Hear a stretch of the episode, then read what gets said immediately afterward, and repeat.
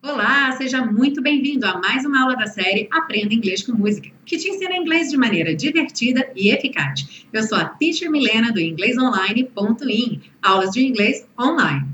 E hoje a gente segue então para a segunda parte do estudo da canção Dream a Little Dream of Me, o estudo das estruturas do inglês. E como de costume, você pode baixar o PDF que acompanha essa aula clicando no link da descrição da aula. Você vai para a postagem lá no meu site e baixa lá mesmo diretamente. Ok? Are you ready? Let's go! Bom, o título da música já é interessante por conta do of me, dream a little dream of me. Em português a gente costuma dizer sonhar com alguém ou com alguma coisa, então sonhe um pequeno sonho comigo. Mas em inglês a gente não usa with, então sempre vamos usar dream of something or someone, ou então dream about. Por exemplo, I dreamed ou I dreamt of you last night. Eu sonhei com você noite passada. Dreamed e dreamt Ambos estão corretos, são duas possíveis uh, conjugações do verbo to dream no passado. O dreamed é mais comum nos Estados Unidos e outros países, enquanto o dreamt é mais comum no Reino Unido. Outro exemplo, she always dreams about the trip. Ela sempre sonha com a viagem.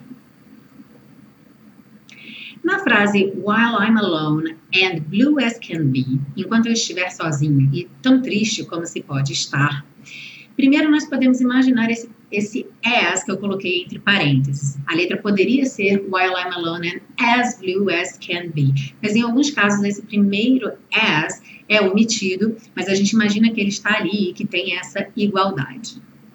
Já o fato de não ter o I, as blue as I can be, é para tornar a frase não pessoal, tão triste quanto eu posso ser ou posso estar, mas sim tão triste quanto quanto se possa ser ou estar no mundo inteiro, qualquer pessoa, ou seja, seria realmente a maior das tristezas, ok? E essa frase acaba sendo uma variação de uma frase muito comum em inglês quando você está muito feliz, é dizer I'm as happy as can be.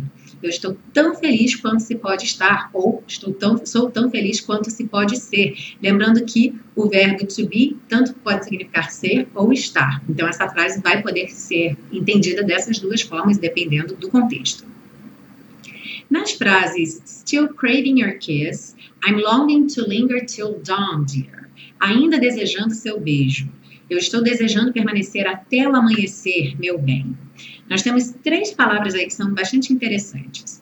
A primeira, o verbo to crave, still craving your kiss. O crave é um desejo muito forte e é frequentemente usado para falar de desejos alimentares, uma mulher grávida que tem desejo, ou quando uma pessoa tem frequentemente desejo de comer determinada comida. Por exemplo, quem está de dieta e tem desejo de comer açúcar.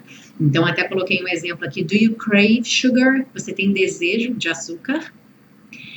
To linger ou to linger on é permanecer, prolongar alguma situação ou até mesmo você se demorar em alguma situação.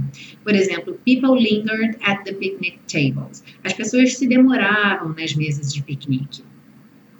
E too long ou too long for something é desejar algo muito intensamente e frequentemente esse verbo é usado quando esse desejo é algo que não é de fato possível naquele momento.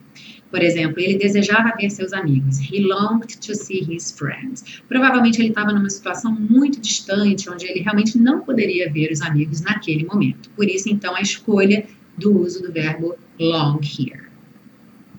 Seguindo, but in your dreams, whatever they be. Mas em seus sonhos, quaisquer que sejam. Algumas pessoas devem ter pensado, não seria whatever they are? Pode ser também, ok? Whatever they be é exatamente o subjuntivo, como nós temos em português, quaisquer que sejam. Mas eles também usam o que seria comparado a quaisquer que são, o que para a gente soa muito, muito estranho, mas eles usam bastante. Então você tem as duas possibilidades. Coloquei aqui um outro par de frases que você também pode encontrar e não se assuste, é possível, porque você tem essa possibilidade do subjuntivo. Por exemplo, we are going out tomorrow, whether it be sunny or not. E você provavelmente está mais acostumado a ouvir we are going out tomorrow, whether it is sunny or not.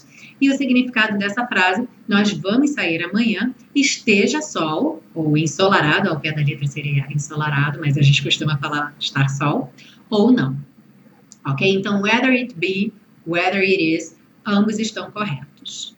Bom, não deixe de praticar com algumas frases. Baixe seu PDF para você ter a referência das anotações, para quando você estiver criando suas próprias frases, você poder comparar e lembrar da letra da música. E a gente se vê então na parte 3 com as dicas de pronúncia. See you then. Bye bye.